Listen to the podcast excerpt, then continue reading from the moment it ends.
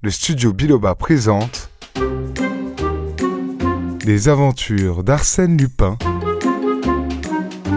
de Maurice Leblanc, lu par Alexis Gouret. Édite au coup de cygne, deuxième partie. Par la suite, on a reproché à cet homme et à ses camarades de n'avoir pas donné l'alarme immédiatement et d'avoir commencé les investigations avant de prévenir le colonel et de téléphoner au commissariat. Mais en quoi ce retard si excusable a-t-il entravé l'action de la police? Quoi qu'il en soit, c'est à 8h30 seulement que le colonel fut averti.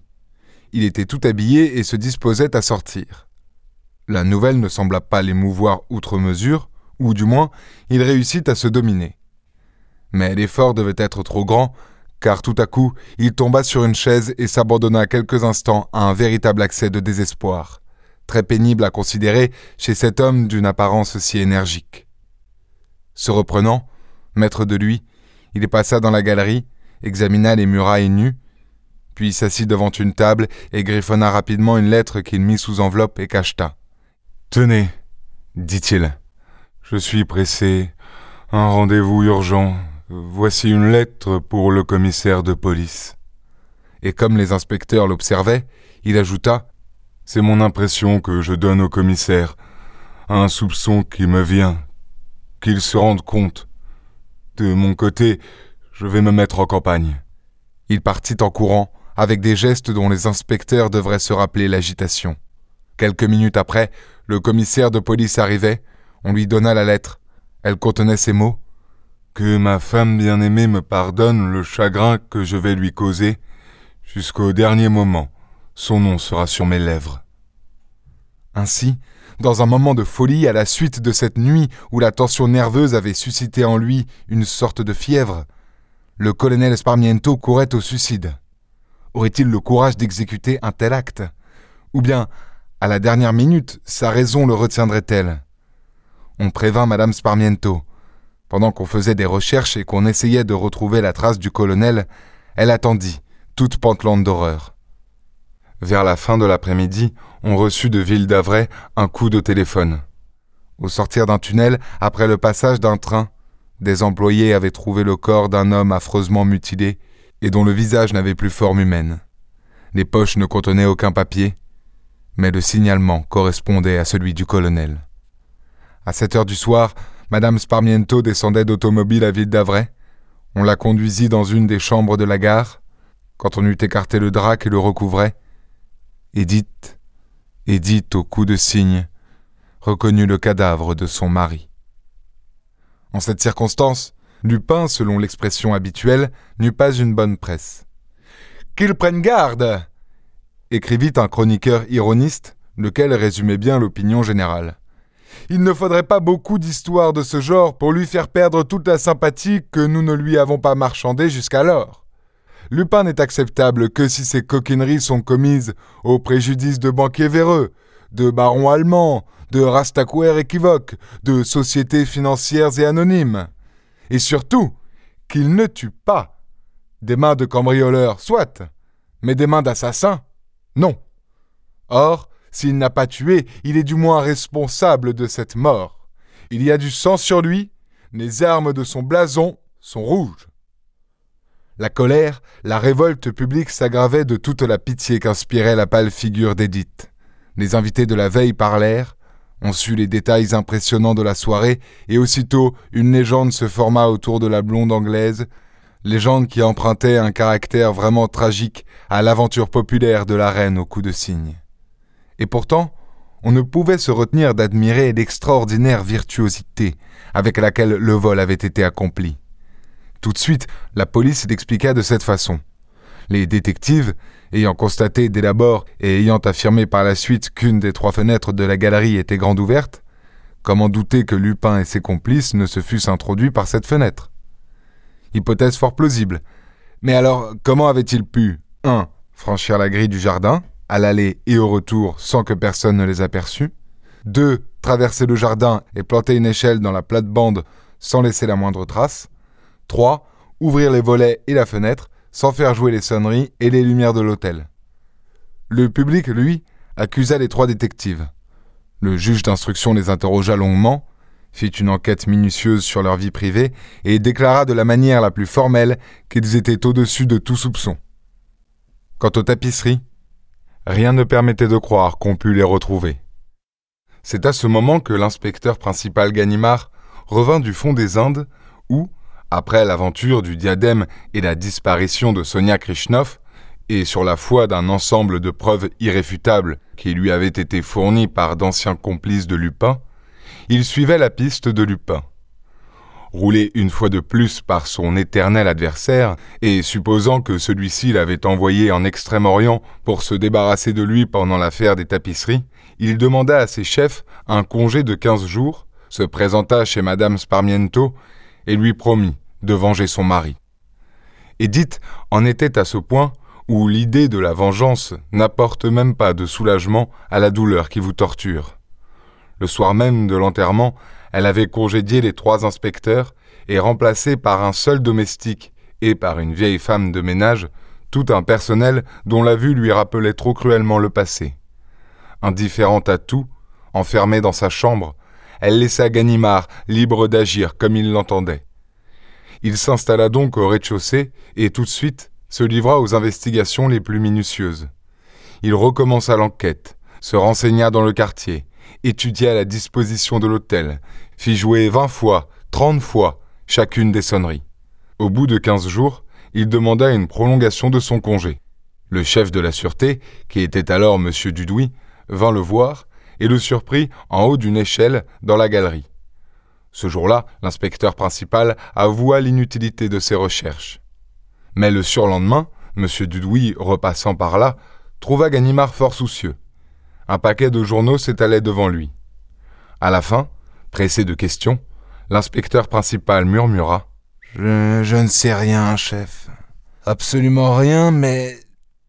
Mais il y a une diable d'idée qui me tracasse. Seulement c'est tellement fou. Et puis ça n'explique pas. Au contraire, ça embrouille les choses plutôt. Alors? Alors, chef, je vous supplie d'avoir un peu de patience, de me laisser faire. Mais si, tout à coup, un jour ou l'autre, je vous téléphonais, il faudrait sauter dans une auto et ne pas perdre une minute. C'est que le poteau rose serait découvert. Il se passa encore quarante-huit heures. Un matin, M. Dudouis reçut un petit bleu. Je vais à Lille. Signé Ganimard. Que diable se dit le chef de la sûreté. Peut-il aller faire là-bas? La journée s'écoula sans nouvelles, et puis une autre encore. Mais Dudouis avait confiance. Il connaissait son Ganimard et n'ignorait pas que le vieux policier n'était point de ces gens qui s'emballent sans raison. Si Ganimard marchait, c'est qu'il avait des motifs sérieux pour marcher. De fait, le soir de cette seconde journée, M. Dudouis fut appelé au téléphone. C'est vous, chef Est-ce vous, Ganimard?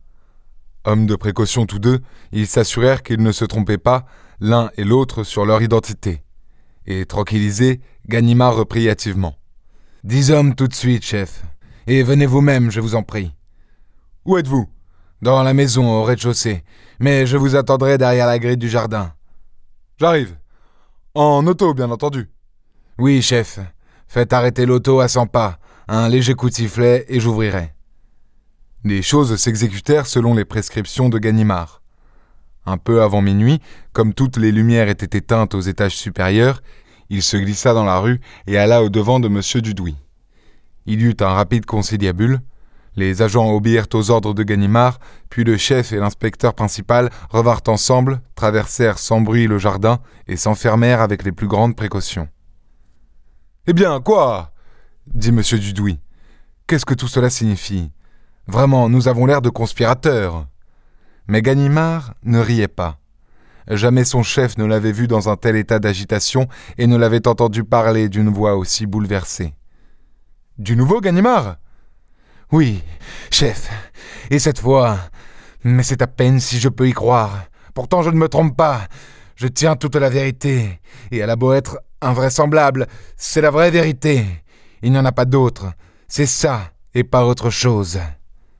Il essuya les gouttes de sueur qui découlaient de son front, et M. Dudouis, l'interrogeant, il se domina, avala un verre d'eau et commença. Lupin m'a souvent roulé. Dis donc, Ganimard, interrompit M. Dudouis. Si vous alliez droit au but, en deux mots, qu'y a-t-il?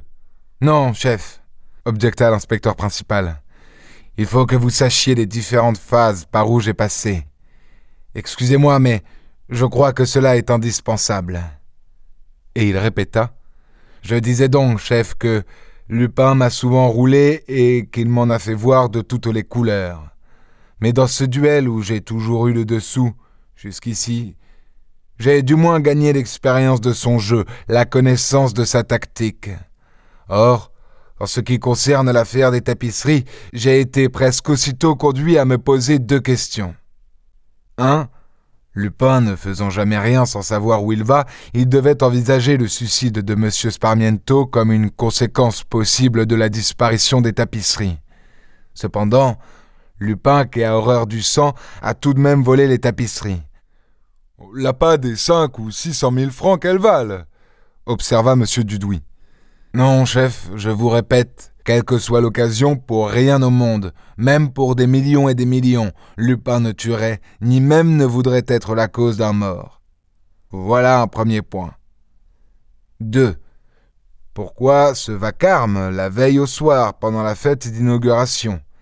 Évidemment pour effrayer, n'est-ce pas, pour créer autour de l'affaire, et en quelques minutes, une atmosphère d'inquiétude et de terreur, et finalement, pour détourner les soupçons d'une vérité eût peut-être soupçonnée sans cela.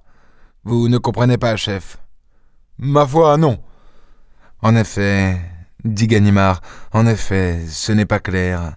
Et moi-même, tout en me posant le problème en ces termes, je ne comprenais pas bien. Pourtant j'avais l'impression d'être sur la bonne voie. Oui, il était hors de doute que Lupin voulait détourner les soupçons, les détourner sur lui, Lupin, entendons-nous, afin que la personne même qui dirigeait l'affaire demeurât inconnue.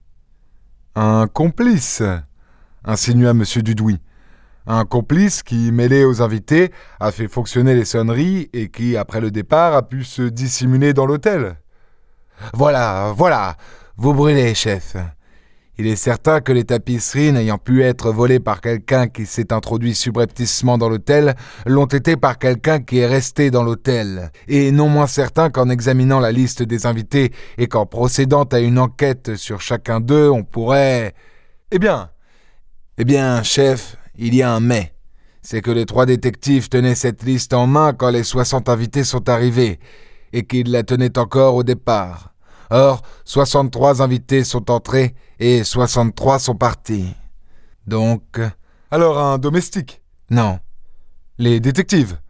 Non. Cependant, cependant, dit le chef avec impatience. Si le vol a été commis de l'intérieur. C'est un point indiscutable, affirma l'inspecteur dont la fièvre semblait croître. Là-dessus, pas d'hésitation. Toutes mes recherches aboutissaient à la même certitude, et ma conviction devenait peu à peu si grande que j'en arrivais un jour à formuler cet axiome ahurissant. En théorie et en fait, le vol n'a pu être commis qu'avec l'aide d'un complice habitant l'hôtel. Or, il n'y a pas eu de complice. Absurde, dit M. Dudouis. Absurde en effet, dit Ganimard.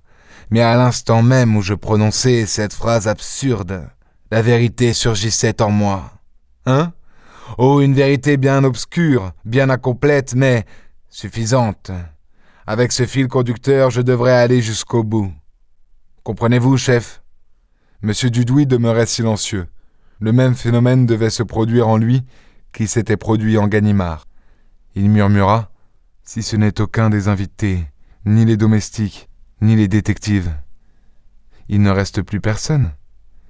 Si, chef. Il reste quelqu'un.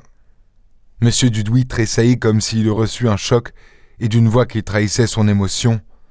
Mais non, voyons, c'est inadmissible. Pourquoi? Voyons, réfléchissez. Parlez donc, chef. Allez-y. Quoi? Non, n'est-ce pas? Allez-y, chef. Impossible, quoi? Sparmiento aurait été le complice de Lupin. Cette histoire d'Arsène Lupin est à suivre dans l'épisode suivant.